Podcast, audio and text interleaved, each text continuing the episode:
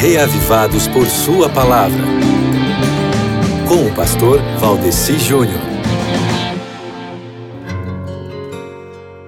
Dirigir pela Cordilheira dos Andes, sobrevoar o Corcovado no Rio de Janeiro, morar por mais de sete anos na Serra Gaúcha, me fez admirar a imponência das montanhas. Elas parecem inspirar confiança. E é interessante que na leitura bíblica de hoje, a Bíblia diz que os que confiam no Senhor são como, por exemplo, a chapada diamantina, que não se abala, firme para sempre.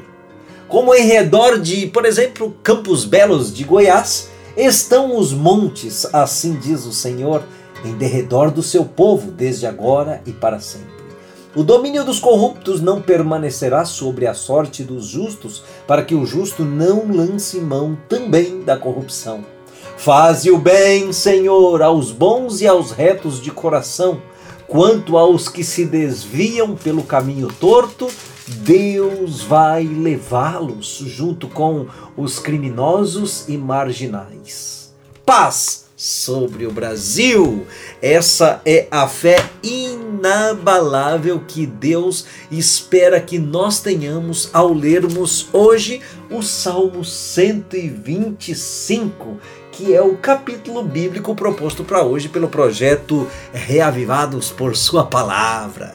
O resumo é que a confiança em Deus é a primeira e principal característica de seus filhos e suas filhas. Hoje eu aprendi isso, amigo ouvinte.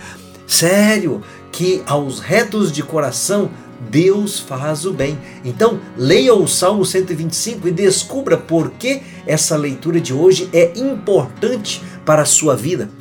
E não se esqueça de uma frase que eu quero deixar aqui para você, que é a seguinte, ó: O Senhor é a proteção dos que nele confiam, tá certo? Tenha fé em Deus e é por aí que começará uma mudança de renovação da terra e, e de cura para o povo que o Senhor espera trazer para todos nós. É tempo de buscarmos ao Senhor intensamente, meu amigo, a fim de que o Senhor cure a terra ou a fim de que o reavivamento aconteça e Jesus volte, para nós experimentarmos um milagre nesta vida ou o triunfo para a vida eterna, nós precisamos estar com a nossa fé inabalável nele, a rocha eterna, Jesus. Amém?